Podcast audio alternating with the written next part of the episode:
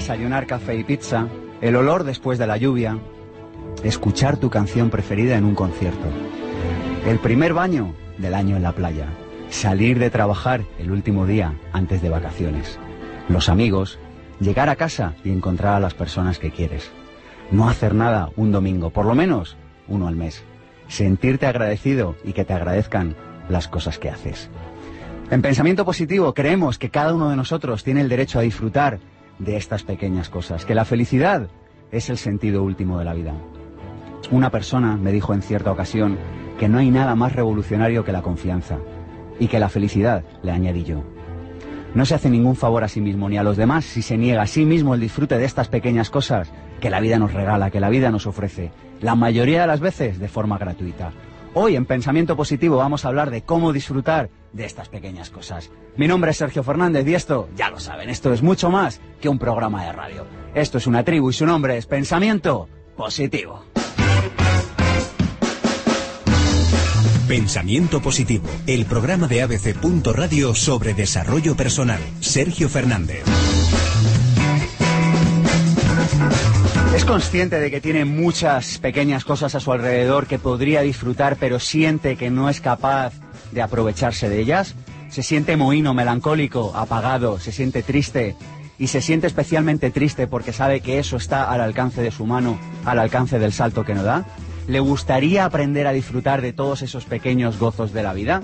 Hoy en Pensamiento Positivo hablamos del goce de las pequeñas cosas. Hoy vamos a hablar de vacío, vamos a hablar de corazas, vamos a hablar de cómo responsabilizarnos de nuestra vida para disfrutar de todo eso que la vida precisamente nos regala. Y hoy contamos con dos mujeres en nuestro estudio que tienen dos libros. Primero, muy valientes, segundo, muy buenos. La primera de estas personas se llama Maite Bayona. Y lo que primero que voy a hacer, Maite, es darte las gracias por adelantar un viaje a Madrid, que sé que lo has hecho. Muchas gracias. Por venir a estar hoy con nosotros. Confiesa públicamente, ¿a qué hora te has levantado hoy? A las 4 Para venir desde Barcelona. Muchas gracias. gracias a ti, Sergio, por tenerme aquí, de verdad. Estoy muy contenta. Gracias. ¿De qué nos vas a hablar hoy, Maite? Pues de esas pequeñas cosas que, que están en la vida de todos y que, que muchas veces no vemos no vemos. Muchas veces no vemos. Sí, eh, se nos pasan de largo porque no prestamos atención. Vamos a hablar de un momento de conciencia, de un instante de conciencia, de, por ejemplo, eh, voy a poner, eh, mm, bueno, una, una vez leí un libro de una, de una persona que dejó las drogas porque un día entró, vio un rayo de sol entrar por la ventana, ¿no? ese instante de conciencia cambió toda su vida. Simplemente ver, ver en un segundo puede cambiar toda tu vida. Qué bonita esta idea, ¿verdad? De que un instante de conciencia puede cambiar toda tu vida. Nos quedamos con eso. Tenemos a Lourdes Reina, que ha venido también corriendo de dar un curso. Hoy os hemos acelerado a todos. Sí, desde luego. ¿Y de qué nos vas a hablar, Lourdes? Yo em, voy a hablar de, cómo para disfrutar de las pequeñas cosas es necesario tener un contacto muy íntimo con uno mismo. Y ese contacto íntimo, en mi caso, la, experiencia que la tuve fue a través de mi cuerpo físico. Es decir, si uno no está muy presente en su cuerpo físico, es difícil que las cosas las pueda captar verdaderamente, las pueda mm, degustar. Mm, y, como mi libro también va de, una experiencia de, cómo nacer a sí mismo, eh, yo podría añadir que me gustaría hablar de cómo se pasa de la supervivencia a la vida para poder gozar de esas pequeñas cosas. Tu libro muy valiente, igual que el de Maite. Hoy tenemos a dos autoras, Nacer a sí mismo, El goce de las pequeñas cosas. Hay un poco de striptease emocional en tu libro, Lourdes, ¿verdad? Sí. Positivo, ¿eh? Positivo. Sí, sí, sí, sí. Eh, verdaderamente sí, me, desnudo y... Em, bueno, llegó un momento en que uno, cuando uno hace un libro de esta, de esta, de este tipo, mm, claro, uno se pregunta, pero ¿hasta dónde realmente eh, ¿dónde, ¿dónde me va a llevar todo esto? Y yo explico en el libro que eh, en un momento dado yo no quería explicar muchas experiencias por las que había pasado y mm, al final el libro no continuaba. Es decir, que de alguna forma en un momento dado yo eh, estuve, estuve viendo que eh, el libro me estaba escribiendo a mí y era, era importante que yo siguiera el libro. Y además tenemos con nosotros, aparte de la tribu de pensamiento positivo que ha venido hasta aquí hoy. ¡Buenos días! Buenos días. Gracias por venir que se desplazan hasta aquí porque han escrito a infopensamientopositivo.gmail.com, que este es el email del programa. Tenemos también un Facebook. ¿Quieren escuchar todos los programas? ¿Quieren recomendarlos a sus familiares, a sus amigos? Háganlo. Facebook, Pensamiento Positivo. Tienen también el mío propio, el de Sergio Fernández. Y por supuesto pueden escuchar todos los programas, no solo en pensamientopositivo.org, sino también en abc.es barra radio, en iVoox, en iTunes y también en YouTube. Hacemos lo que nadie hace, nos traemos una cámara al estudio y grabamos el programa de radio desde dentro. Si quieren verle las tripas a la radio, no tienen más que ir a YouTube. Tenemos un número de teléfono 900 106 106 donde alguien de nuestro equipo le cogerá el teléfono y le atenderá. Estamos para escucharle. Arrancamos sobre cómo disfrutar del goce de las pequeñas cosas ahora mismo. Pensamiento Positivo, el programa de ABC. Radio sobre desarrollo personal. Sergio Fernández.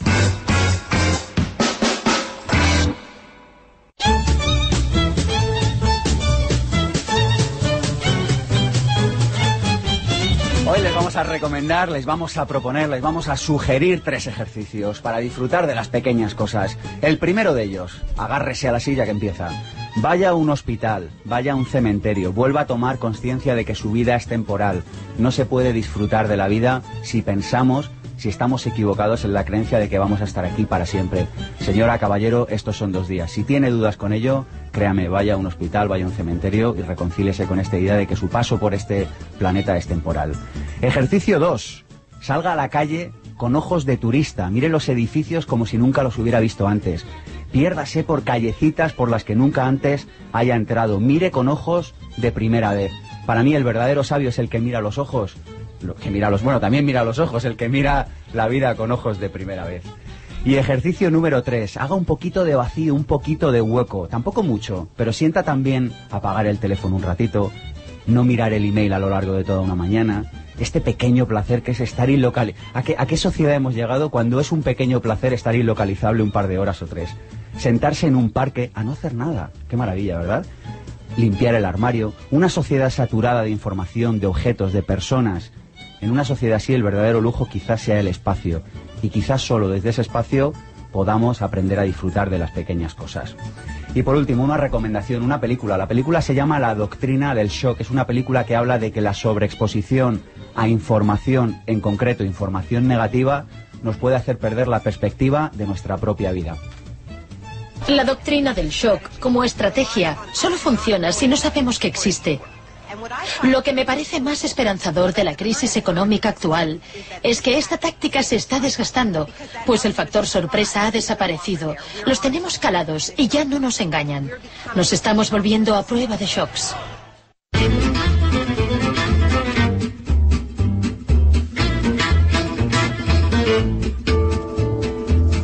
Maite Bayona es autora del goce de las pequeñas cosas y el subtítulo de su libro dice así, que son las que hacen grande la vida. El currículum lo tienen en internet. Nosotros hemos llamado a la grande, a la magnífica Cristina Serrato y a esta cosita que tanto nos hace vibrar, que son sus biografías, con alma.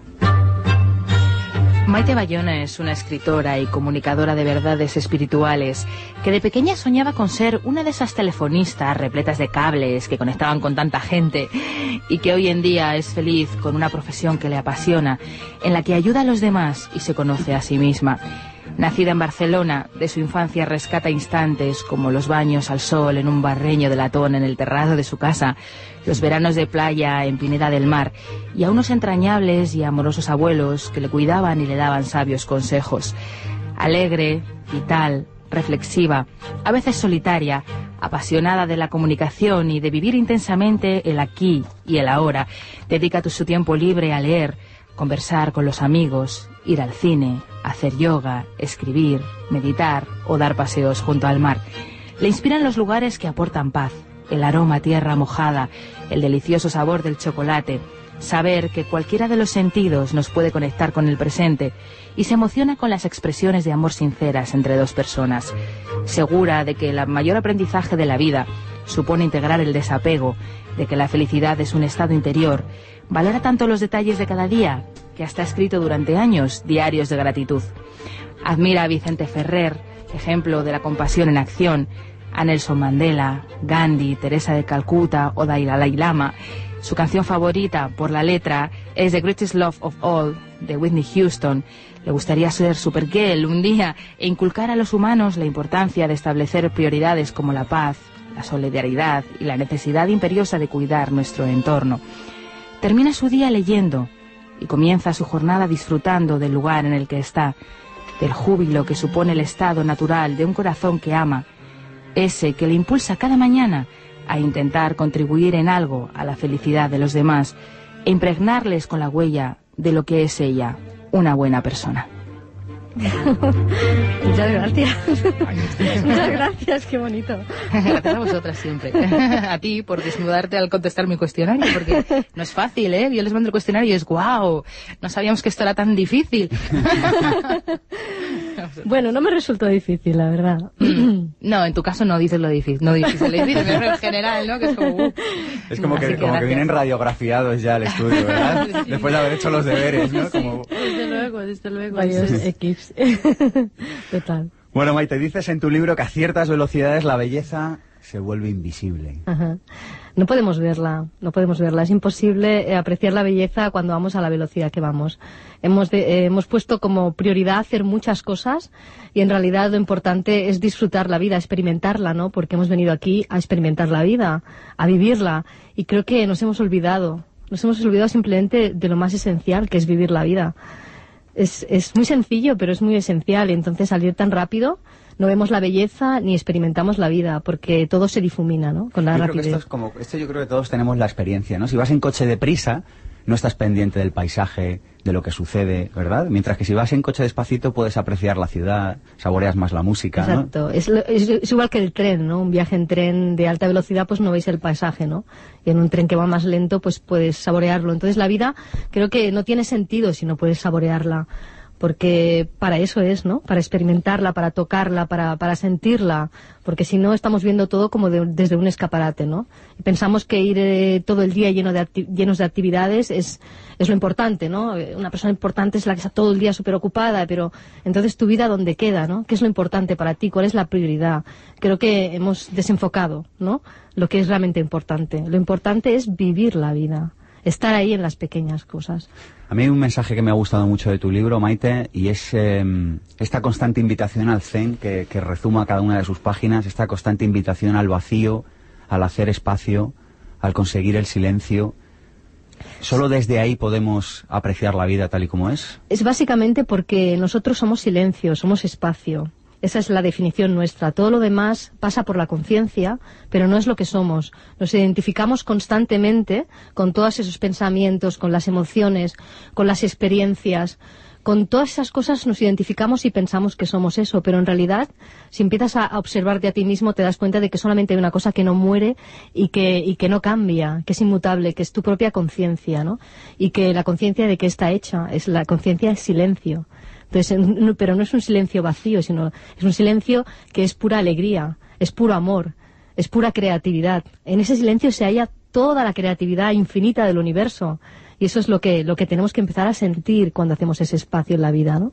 Y, y que no le permitimos hueco, ¿verdad? Porque no, no encontramos huecos de soledad, huecos de vacío, esos huecos que alimentan el alma verdaderamente. Es un lujo, ¿no? Cualquier hueco, cualquier silencio es, es- parece un lujo casi inalcanzable a veces, ¿no? Mm. El ruido nos invade de todas las maneras, ¿no? Entonces hay que quitar los ruidos, hay que quitarnos de, bueno, de- mm, en el libro propongo varias, eh, de varias cosas que tenemos que, que vaciarnos, ¿no? Porque estamos muy llenos de, de, de- de muchas cosas, ¿no? Por ejemplo, de todo el dolor emocional que no nos hemos permitido sentir, ¿no? Que vamos ahí acumulando en los rincones de, de todas las ideas que nos entran cada día, la infinidad de informaciones que nos entran, ¿no? Y, ideas que nos identificamos y que también de- deberíamos cuestionarnos, ¿no? Porque cualquier cosa puede ser cierta en el mundo, el mundo del pensamiento, ¿no? Todos los pensamientos tienen dos lados, ¿no?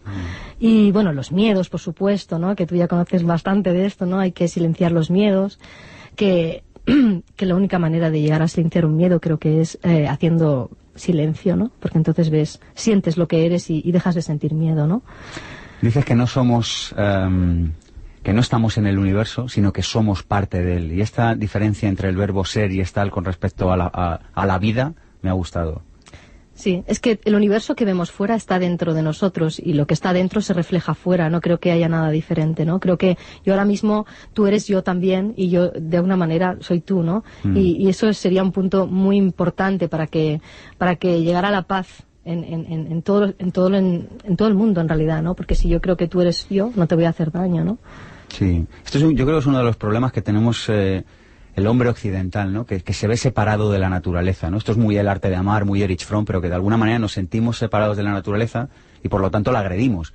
Y nos sentimos separados de otros seres humanos y por lo tanto los agredimos, porque no somos capaces de ver que formamos parte de una misma red, de un...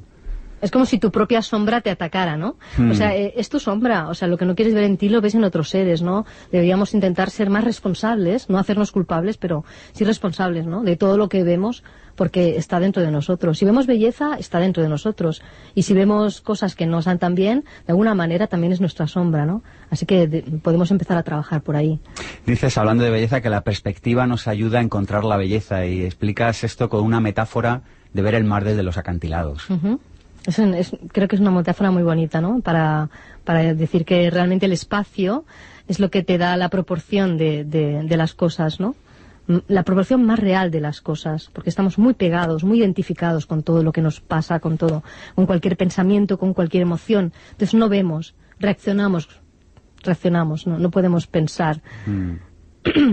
Dices, em, ¿qué podemos hacer cuando ya no sabemos la teoría pero nada cambia? Que yo creo que esto a muchos de los oyentes de pensamiento positivo les sonará. ¿no? Y es que yo la teoría me la sé, si es que yo ya lo he leído, si es que yo, si es que yo hasta podría dar una conferencia de eso, pero en mi vida... ¿Cómo no lo hago, no? claro. ¿Cómo lo hago? Yo creo que cuando no sepas qué hacer, lo que debemos de hacer es quedarnos quietos. Eh, quedarnos quietos y en silencio. Y entonces, eh, cuando empiezas a, hacer, a ser más conciencia, a tener más espacio, los problemas, si no desaparecen, mm, los ves diferentes. De alguna manera es como si desaparecieran, ¿no? Porque tú te sitúas un poco por encima de ellos. Entonces, cuando no sepas qué hacer, yo creo que no tienes que salir en busca de nada, porque yo parto de la premisa que el ser humano es, es pleno en sí mismo, lo tiene todo, ¿no? Entonces, si no sientes felicidad, quédate en silencio. Entonces llegará un momento en que sentirás felicidad, porque tú eres ya felicidad. Eh, lo tienes todo dentro de ti. Me, me dices esto y me dan ganas como de quedarme en silencio, pero claro, es la radio. no, no podemos. Dices que no apreciamos las pequeñas cosas porque estamos pensando siempre en aquello que no tenemos, ¿verdad? Nuestra mente saltarina va al futuro, va al pasado. Es una falta de apreciación de lo que ya tenemos. Eh, básicamente, nos quejamos de todo y creo que mm, empezar por un buen sitio es empezar eh, apreciando las cosas que ya tenemos, mirando alrededor y ver cosas que damos por hechas, pero que es tan importante todas las cosas que tenemos, no sé, es que se puede empezar por cualquier punto. Sí. Por ejemplo, ahora mismo me habéis puesto aquí un vaso de agua tan... es importante, ¿no? No sé, cualquier... Quiero decir, cualquier pequeña cosa es de agradecer, ¿no? Al no aprender a dominar la mente, vivimos arrastrados por ella. Es malvivir. La mente es demasiado loca para confiarle la vida. Estela Maris Maruso. La mente es demasiado... Bueno, me, me, me gusta esta frase que hemos encontrado en tu libro. No podemos confiar en la mente. No, la mente, porque realmente la mente es mágica y la mente está ahí para, para ayudarnos a crear, pero no debemos de perder de vista que lo que somos es lo que hay más allá de la mente. Esa es nuestra verdadera esencia. Entonces tenemos que empezar, yo creo que a conocernos, que quiere decir a sentir lo que somos. Eh, lo que somos es tan alucinante que hemos olvidado completamente y además no ponemos el punto de atención en, en saber lo que somos. ¿Y por qué no? ¿Por qué hemos olvidado tanto que esto es, es, es lo que nos va a llevar a, un- a cualquier sitio que quieras ir? Te va a llevar si sabes quién eres, ¿no? Si cualquier lugar es sagrado, ya no hay por qué elegir. Justamente, ¿no? Justamente. O sea, si cual- es, es la atención que pones en las cosas lo que hace de cualquier cosa ordinaria extraordinaria, ¿no? Si pones atención, toda tu vida puede ser, cualquier momento puede ser especial. Entonces no hace falta que elijas. Simplemente vive. Hagas lo que hagas, ámalo. Hagas lo que hagas, ámalo. Esta es una, es una clave súper importante, ¿eh? Amar todas las cosas, amar lo que haces, porque, bueno, es muy fácil amar lo que te gusta, pero amar lo que no te gusta, ahí está, ahí está el reto, ¿no? Decir, voy a, esto me ha ocurrido y no me gusta, pero voy a amarlo, porque cuando lo amas, eh, digamos, se transforma, el amor transforma absolutamente cualquier experiencia y cualquier cosa. ¿Cuál es la diferencia entre aceptar y resignar? Bueno. Porque yo creo que este mensaje es importante, ¿no? O sea, hoy- porque alguien podría decir, "Eh, amar, cualquier cosa eh, te, te lleva a la resignación. Bueno, no me gusta esto, pero me quedo aquí, amo esta circunstancia y ya está. Pero yo creo que hay un hay una sutil diferencia entre la aceptación y la resignación. Bueno, en la resignación no estás fluyendo y en la aceptación estás fluyendo. Fluyes con lo que hay. Dices, en la aceptación hay, hay confianza. Eh, hay una confianza que te sabes que te va a llevar a un sitio mejor. Que ahora mismo no es justamente lo que quieres, pero cuando lo aceptas sabes que vas a fluir y al final vas a amanecer en un sitio que, que sí que estará bien. En definitiva, somos cambio. El cambio real se produce a un nivel profundo. Más tarde, la realidad más superflua pondrá de manifiesto que hemos cambiado en nuestro interior. Lo que vemos será sustancialmente distinto cuando hayamos aprendido a percibir niveles más profundos de nuestra propia realidad. Realmente, si hay algo que somos, es cambio. Es cambio. Se nos Todo- había olvidado esto, ¿verdad? Todo, sí, la vida está hecha de una, de una sustancia completamente cambiable, pero es muy importante saber que debajo de ese cambio hay algo que no cambia, que es precisamente de lo que estamos hablando aquí, ¿no? De ese silencio que somos. Eso no cambia, ni cambia ni muere. Entonces, eso es lo fantástico, poder morar en ese silencio para tener una base estable en la vida, ¿no? Y no irte con el cambio constantemente y por eso tenemos tantas crisis porque pensamos que vamos a caer, ¿no? Pero si tú sabes que caes, pero que tienes un sostén interior, eh, seguro que vas a afrontar la vida de una manera muy diferente, ¿no? Confianza, en definitiva, en la vida. Confianza en que hay algo dentro de ti que es inmutable y que ahí está toda la potencia y toda la fuerza del universo.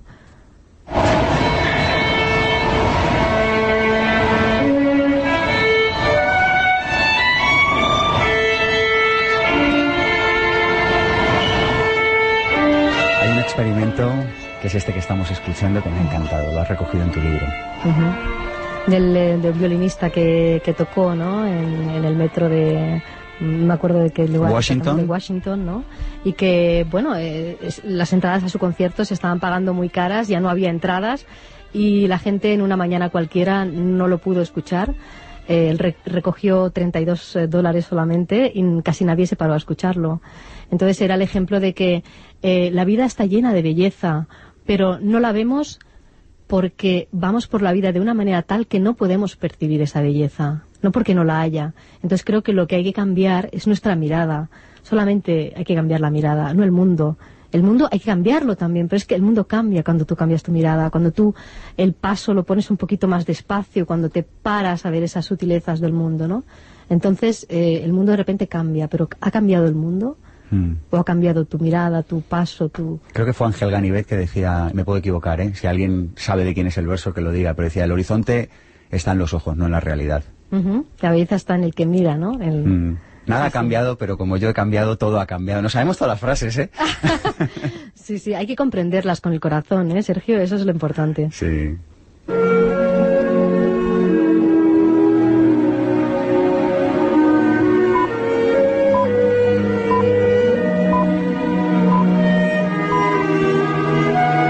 Hablas de Cinema Paradiso, una película que cualquiera que la haya visto le ha tocado el corazón. Oye, ¿tú, ¿a ti te pasa igual que a mí? A mí es que me hace llorar esta canción siempre. es Pero ahora mismo, ¿eh? Nada más escuchar los compases, de verdad, en serio. Esta canción me hace llorar siempre que, que la oigo. A mí me parece muy dura, bueno, muy dura, igual no sé si es la palabra, pero definitivamente muy impactante la escena esta en la que se pone a ver eh, los besos que le ha... Es re- impresionante. Ahí, bueno, es que pff, un paquete de Kleenex solamente con esa Sí. escena, ¿eh? Si alguien preguntara lo que es la tristeza, le podríamos responder que viera Cinema Paradiso, ¿no? Esa nostalgia, La ¿no? nostalgia, sí. Es- es- la palabra es nostalgia, ¿no? Es decir, todo eso que no vi. eh, sentimos muchas veces nostalgia de aquello en lo que las cosas pequeñas en las que no supimos estar, ¿no? Y que el tiempo, entonces te devuelve la vista y dices, jolín, todo esto que no vi, ¿no? Hmm. Todo esto que tenía ahí no, no vi y no supe apreciar, ¿no? Hablas también de respiración, hablas de aprender a respirar profundamente. Yo estaba leyendo tu libro y de repente me descubrí a mí mismo respirando con la tripa. Y Dije, "Me- no está bien, como que, como que te ayuda a tomar conciencia. ¿Cómo habría que respirar, Maite, para Mm. estar más presentes y aprender a disfrutar de, de esos, de, la- de los pequeños regalitos del día a día. La respiración te ancla a la vida, ¿no? Te ancla a tu propia conciencia. Es simplemente hacerte consciente de, de- de que estás aquí y lo que te une a la vida precisamente es la respiración, porque si no respirásemos estaríamos muertos. O sea que es, es una cosa que es tan inconsciente que nos olvidamos que es lo que nos está dando la vida y que de vez en cuando podemos poner un poquito de conciencia en la forma en que respiramos. Hablas también del agua. Hay una metáfora muy bonita ¿no? que, recoge muchas tradiciones orientales, que es la, la de ser como el agua. Yo creo que a mucha gente le será familiar por este anuncio de una marca de automóviles que lo hizo conocido, pero que en el fondo ese discurso de Bruce Lee, que si alguien eh, tiene tiempo y ganas lo puede buscar, ¿verdad? El de sea como agua. Be se- water, my friend, Be water, ¿no? my friend. Es un discurso precioso que se puede encontrar fácilmente en internet y que a muchas personas posiblemente les sea de inspiración porque has recogido esta metáfora del agua en tu libro. Es que el agua es tan, es tan, tiene tanta fuerza, ¿no? Eh, bueno, lo puede, puede arrastrar todo, ¿no? Puede arrasarlo todo, sin embargo, eh, es maleable y puede superar todos los obstáculos precisamente porque se adapta a ellos, ¿no? Entonces, seamos, mm, seamos inflexibles, pero seamos maleables. Y, entonces es la manera de alcanzar nuestras metas, ¿no? Yendo por la vida siendo como el agua.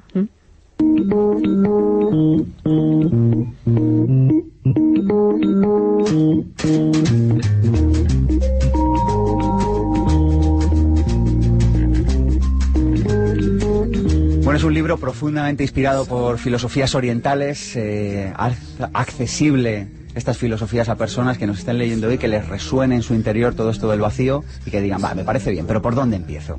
¿Qué nos recomiendas, Maite?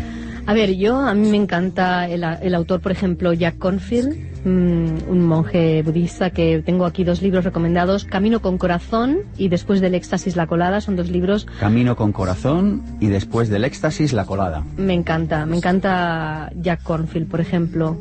Y una persona que realmente aclara la mente, o a mí me aclara mucho la mente, y que si tengo un momento de confusión, leo cualquier frase de ella y digo, esto es, se llama Byron Katy. Byron Katy, amar lo que es. Amar lo que es, pero mucho mejor para mí, ¿eh? mucho mejor que amar lo que es, ese libro que se llama Mil nombres para el gozo. Este libro es, mm, bueno, me encanta, está muy bien. Venga, recomiéndanos otro. Y también de ella, cambia tu pensamiento, cambia el mundo. Muy bien. Muy bueno, muy pequeñito y muy, de verdad, muy claro también. Seguimos hablando con Lourdes Reina. Todo va a aquel cuyo espíritu está tranquilo y lleno de sabiduría. Taisen Desimaru. ¿Quieres desarrollar un proyecto emprendedor con éxito? ¿Te gustaría disfrutar del estilo de vida que deseas? Por fin, lo que no se enseña en las escuelas de negocios o carreras universitarias, las claves prácticas y la inspiración para que puedas diseñar tu propia vida y desarrollar una actividad apasionante y significativa. Aprende cómo hacerlo junto a los mejores profesionales de España. Vente al Máster de Emprendedores, claves prácticas para alcanzar el éxito en tu proyecto. Este máster es una titulación propia del Instituto Pensamiento Positivo. Consulta la oferta especial de lanzamiento. Toda la información en www.masterdeemprendedores.com. En lo sencillo está lo extraordinario. Pensamiento Positivo es el programa de desarrollo personal y psicología práctica de ABC. Radio, cada sábado de 1 a 2 de la tarde con Sergio Fernández. Recuerda que puedes descargarte los podcasts para escucharnos siempre que quieras en abc.es barra radio, en iTunes y en iVoox.com. Y si lo prefieres, puedes vernos posteriormente en nuestro canal de YouTube Pensamiento Positivo 1 y en www.pensamientopositivo.org. Pensamiento Positivo con Sergio Fernández. Chicos, tranquilos. Cuanto más chilléis, menos se os entiende. Las lecciones más importantes en la vida son fáciles de aprender, pero también de olvidar. Volvemos al colegio. Este otoño empieza un nuevo curso con las lecciones más importantes en el bienestar de la mano de los grandes maestros en la materia. El próximo domingo 7 de octubre aprende a eliminar el estrés inconsciente con el doctor Alexander Lloyd, autor del bestseller El Código de Curación. Disfruta y aprende a mejorar tu salud en un curso intensivo en el Congreso de Terapias Naturales Econat, en el Palacio de Congresos de Madrid. Venta de entradas en maestrosdelbienestar.com y en ticatea.com. Compra hoy tu entrada y tendrás un 20% de descuento para tu acompañante o 5 entradas por el precio de 4. Maestros del Bienestar, empieza un nuevo curso en la vida.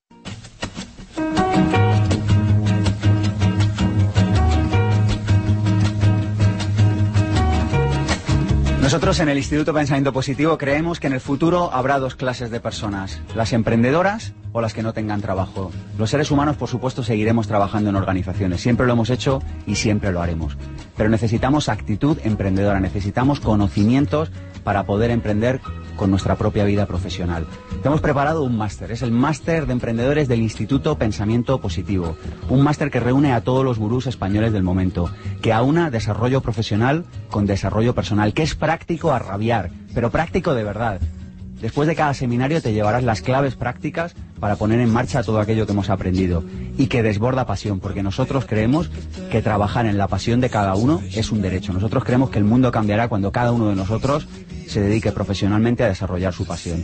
Pero lo mejor de todo es que es un máster delicatessen a precio low cost. Lo hemos dejado en esta edición de lanzamiento a un precio de broma. Métete en masterdeemprendedores.com, masterdeemprendedores.com y encuentra toda la información. Pensamiento positivo. La propuesta.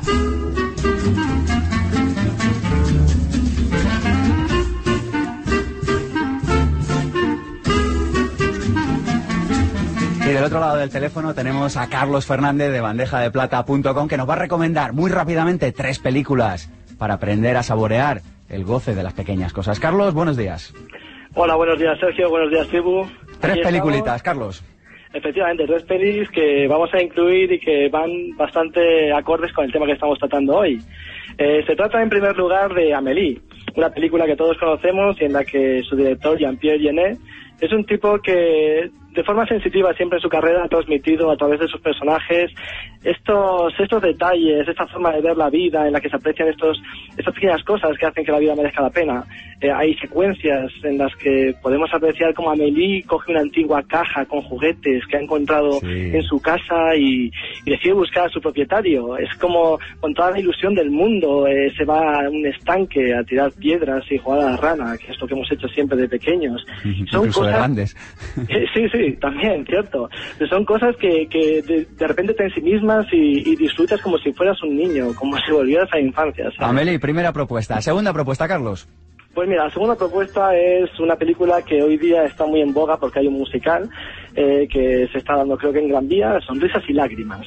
Es un musical súper famoso, eh, dirigido por Robert Wise, un director que, que hizo películas como West Side Story, vamos, un, un director muy, muy interesante, y en la que Julie Andrews, eh, que interpreta al personaje protagonista, de corretear por las montañas del Tirol austriaco como si fuera una auténtica demente, eh, canta una canción que, que se titula Esas son las algunas de las cosas, de mis cosas favoritas, que está dedicada a esas pequeñas y sencillas cosas que, que te devuelven alegría en los momentos de bajón. Mm. Es una película que, que transmite mucha vitalidad y que además de ser súper hortera, también está, está ubicada en un contexto muy interesante y bueno, es una película muy, muy llamativa. Segunda propuesta, sonrisas y lágrimas. Tercera y última, Carlos. Pues mira, la última propuesta es, eh, se puede mirar desde diferentes puntos de vista, pero es una película que tuvo mucho éxito hace 7, 8 años y es La escafandra y la mariposa. Qué buena. Es una peli muy, muy interesante. Está dirigida por un tipo que es un, un artista renacentista, bueno, eh, Julian Schnabel. Eh, es una película que habla sobre el antiguo director de la revista Elle, eh, sufrió una lesión cerebral y de repente pues se vio postrado en una cama de un hospital sin poder hacer nada. Y bueno, en este caso el director mexicano Julian Schnabel eh, tiene la capacidad de recurrir a la imaginación tanto suya como de su propio protagonista eh, para recordar esos pequeños esos pequeños eventos que han tenido lugar en tu vida, esos paseos con tus niños, eh, esos momentos en los que recorrías eh, la ciudad y veías los edificios de una forma diferente, eh, eso que, que una vez recordado cobra un vida especial. Y bueno, es una peli triste por la situación de su personaje, pero es una peli que a la vez te transmite unas ganas de vivir arrolladoras, porque es como, ojo, hey, que nunca vas a estar a lo mejor como estás ahora, disfrútalo, disfruta de todo eso que a lo mejor en un futuro puede que te arrepientas de no haber disfrutado. Pues con esa nos quedamos. La escafandra y la mariposa, Amelie y sonrisas y lágrimas. Carlos Fernández, bandejadeplata.com, blog de cine. Muchísimas gracias por tu ayuda. Gracias a vosotros, un saludo. Pensamiento positivo. La propuesta.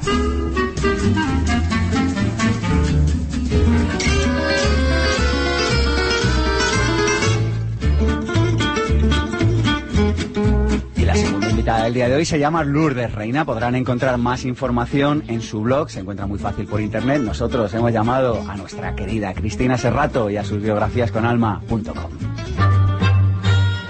Lourdes Reina de pequeña soñaba con ser médico o cantante y ha terminado desarrollando una labor fascinante en la que acompaña a las personas a que encuentren su potencial para después compartir sus dones con los demás, algo que le hace sentir plena y afortunada.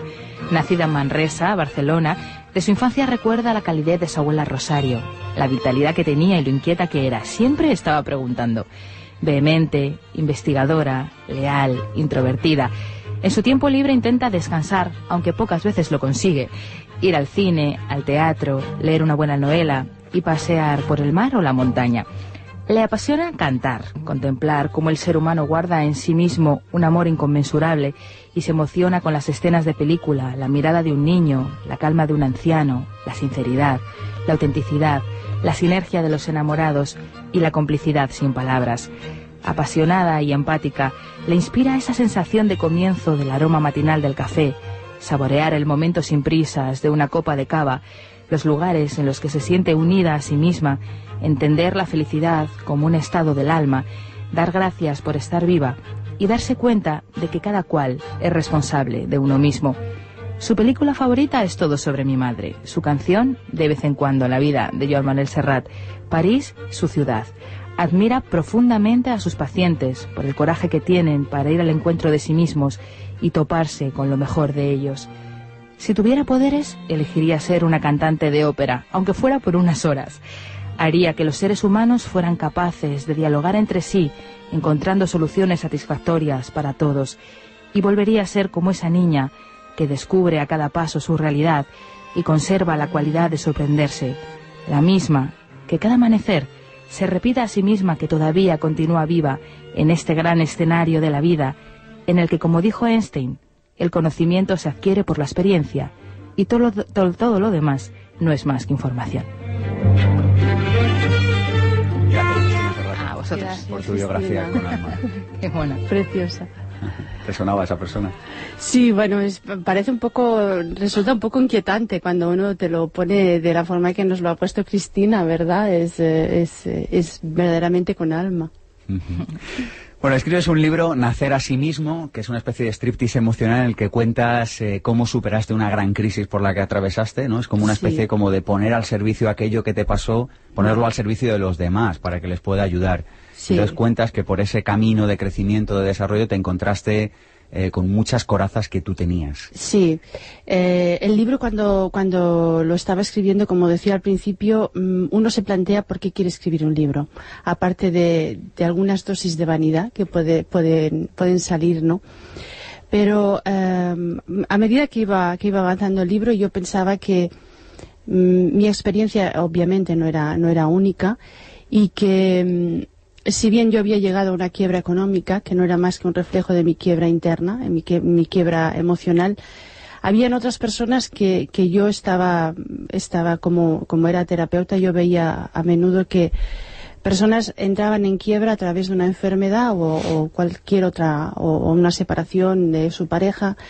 Entonces, em, a partir de ahí me di cuenta que de una u otra forma, en un momento de la vida, em, nos topamos con, algo que, ya no podemos sostener. Entonces, yo tuve la suerte de encontrar el método, que se llama Método de Liberación de Corazas, que lo creó Maguelis Lamonte. Entonces, tuve la, oportunidad de trabajar con esta mujer y darme cuenta que aunque yo había hecho muchas terapias, verdaderamente me, me encontraba eh, delante de un muro que jamás podía traspasar. Entonces eh, iba de terapia en terapia en el gran supermercado de las terapias que son válidas en un momento dado para cada uno de nosotros, pero siempre había un, momento final que yo no traspasaba. Había un dolor en mí que no acababa de traspasar. Entonces a través del método me di cuenta que el dolor que había en mí era eh, la pulsión de muerte que a todos nos habita.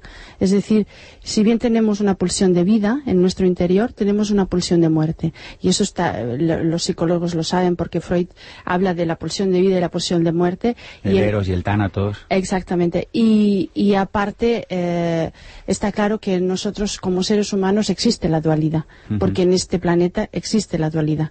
Entonces, eh, está el día, la noche, etcétera, etcétera. Entonces, era a partir de, de cuando empecé a a, experimentar el, método, que me di cuenta que durante toda mi vida había estado huyendo de esa, de esa pulsión de muerte de sentir esa pulsión de muerte.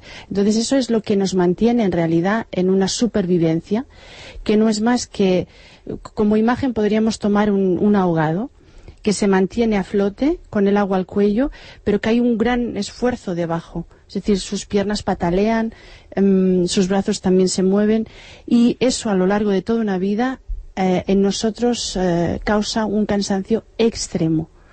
Y hablo de lo físico, pero también de lo psíquico. Entonces, ese ahogado, ese ahogado se mantiene en la supervivencia. Y tú lo que propones es pasar de la supervivencia a la vida. Exactamente. Entonces, ¿cómo se pasa de la supervivencia a la vida? Muriendo. ¿Y cómo se muere? Eh, realmente dejando la identidad, nuestra identidad falsa. Y eso que hablaba antes um, Maite sobre, sobre el silencio, realmente el silencio invita a una muerte cuando uno, cuando uno está eh, en silencio, uno está consigo mismo y se da cuenta que en un momento dado tiene que dejar ir. Y ese dejar ir, yo lo explico como, como, fases en, en, el libro de... Eh, tiene varias fases y ese silencio tiene que llevar a la muerte. Entonces, eh, la última fase que antes hemos hablado de, de, la, de, la, aceptación, o tú has dicho otra palabra de la... Yo hablo entre resignación y aceptación. Resignación, exacto. Tú de, rendición, ¿no? Yo hablo de rendición, porque realmente la, la, la resignación connotaría un victimismo, realmente. Y, llevaría una connotación también eh, algo religiosa. Pero realmente la rendición es eh, cuando uno entra en un estado donde ya no existe nada más. Y eso eh, lleva unos pasos, obviamente. ¿eh? Lleva el, paso de, negar una, de, negar una cosa, de enfadarse con lo que le ha pasado a, uno. Lleva la negociación interna, como si fuéramos un niño. El niño cuando va a papá y mamá dice, papá, ¿me compras esto? ¿Me compras lo otro? Si hay la negación, primero se enfadará y luego encontrará otro, otro camino para decir, pero ¿y, si hoy me hago la cama, me vas a comprar eh, lo que el juguete que te he pedido? Es decir, el niño empieza a negociar. Y nosotros como adultos, casi sin darnos cuenta, empezamos a negociar con nosotros mismos. Si hago tal terapia, me, pondré bien. Si me voy a buscar al tal gurú, me pondré bien. Y en, realidad es una negociación interna el, eh, que nos impide avanzar en nuestro proceso. Si este proceso lo pasamos, el proceso de la, de la negociación, casi invariablemente, en todo caso por, mi experiencia con las personas que acompaño, nos encontramos con la depresión. Y aquí es donde las personas tenemos una gran dificultad en caer en la depresión. Porque eh, realmente caer en la depresión uno ve el túnel hacia la, hacia la muerte. Y no es más que una muerte simbólica, una muerte simbólica que realmente nos lleva a, encontrar la autenticidad en nosotros. Y al final está la rendición. Si uno entra en la depresión, y cuando digo entra en la depresión, la palabra mismo lo dice, que es depresus, es caer, cuando uno entra en ese, en ese caer, uno se abandona y uno se rinde hacia la vida. Entonces la vida pasa a través nuestro. ¿Qué es lo que hace el bebé en cuanto nace? Si vemos un bebé, el, el bebé pasa por él la vida en estado bruto. El bebé no finge. Es decir, cuando tiene hambre, grita, patalea para que le den de comer. Cuando necesita el, cariño de mamá, hace lo mismo. Entonces, y cuando está alegre, todo él está alegre, todo su cuerpo vive. Entonces, esa es la etapa última de rendición donde uno permite que la vida sea a partir de él danos algún ejemplo de, alguna de estas muertes simbólicas, porque hablamos así en abstracto, pero no sé, ejemplifícanoslo, o sea, ¿cómo pueden ser estas muertes simbólicas por medio de las cuales nacemos algo nuevo? Este es todo un proceso, es decir, eh, la rendición conlleva eh, el, el, el entrar en el, en el vacío y el no saber.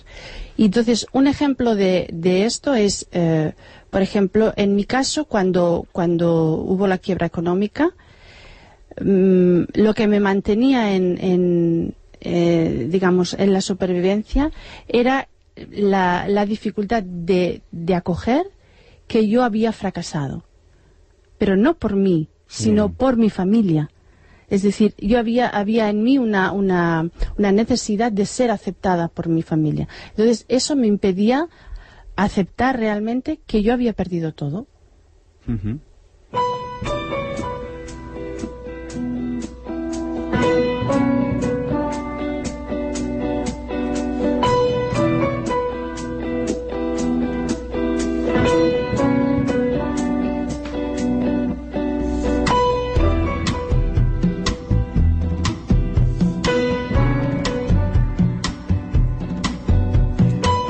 Alguien que esté en un proceso de nacimiento, que quiera dejar atrás algo, ¿cómo puede, eh, ¿cómo puede hacerlo? Bueno, yo- desde mi experiencia yo eh, tengo que decir que para mí el instrumento principal es el cuerpo. Es decir, que desde el cuerpo físico podemos ir liberando la- las corazas que nos hemos puesto ah, para llegar realmente a, la- a una, a una autenticidad profunda. Y esto es- lo vivimos a partir del cuerpo físico, es decir, con unos movimientos psicocorporales. Y algo que podamos hacer hoy, simplemente, así que de manera sencilla. Pues eh, agradecer que hoy uno está vivo, por ejemplo. que no es poco, ¿eh? Es importantísimo. Cada cosa tiene su belleza, pero no todos pueden verla. Confucio. La belleza solo puede percibirse con la mente serena. Turó. ¿Sabías que la falta de éxito en tu vida es solo el resultado de que tu ego está dominando tus pensamientos y acciones? Vente al seminario más potente de toda España, el intensivo Mente Poderosa. Descubrirás a tu ego definitivamente para sacar de ti tu mejor versión y sentirás que tú sí puedes cambiar tus resultados para vivir al 100%. Entra en www.mentepoderosa.es o llama al 668 890 815 y aprovecha la magnífica promoción que tenemos para ti. Recuerda, el intensivo Mente Poderosa, www.mentepoderosa.es o llama al 668 890 815.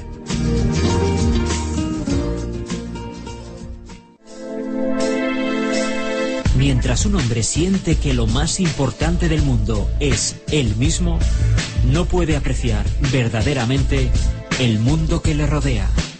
Carlos Castaneda. Chicos, tranquilos. Cuanto más chilléis, menos se os entiende. Las lecciones más importantes en la vida son fáciles de aprender, pero también de olvidar. Volvemos al colegio. Este otoño empieza un nuevo curso con las lecciones más importantes en el bienestar de la mano de los grandes maestros en la materia. El próximo domingo 7 de octubre aprende a eliminar el estrés inconsciente con el doctor Alexander Lloyd, autor del bestseller El Código de Curación. Disfruta y aprende a mejorar tu salud en un curso intensivo en el Congreso de Terapias Naturales Econat, en el Palacio de Congresos de Madrid. Venta de entradas en maestrosdelbienestar.com y en tiquetea.com. Compra hoy tu entrada y tendrás un 20% de descuento para tu acompañante o 5 entradas por el precio de 4. Maestros del Bienestar, empieza un nuevo curso en la vida. Aunque viajemos por todo el mundo para encontrar la belleza, debemos llevarla con nosotros para poder encontrarla. Emerson. ¿Quieres desarrollar un proyecto emprendedor con éxito? ¿Te gustaría disfrutar del estilo de vida que deseas? Por fin, lo que nos enseña en las escuelas de negocios o carreras universitarias, las claves prácticas y la inspiración para que puedas diseñar tu propia vida y desarrollar una actividad apasionante y significativa. Aprende cómo hacerlo junto a los mejores profesionales de España. Vente al máster de emprendedores, claves prácticas para alcanzar el éxito en tu proyecto. Este máster es una titulación propia del Instituto Pensamiento Positivo. Consulta la oferta especial de lanzamiento. Toda la información en www.masterdeemprendedores.com.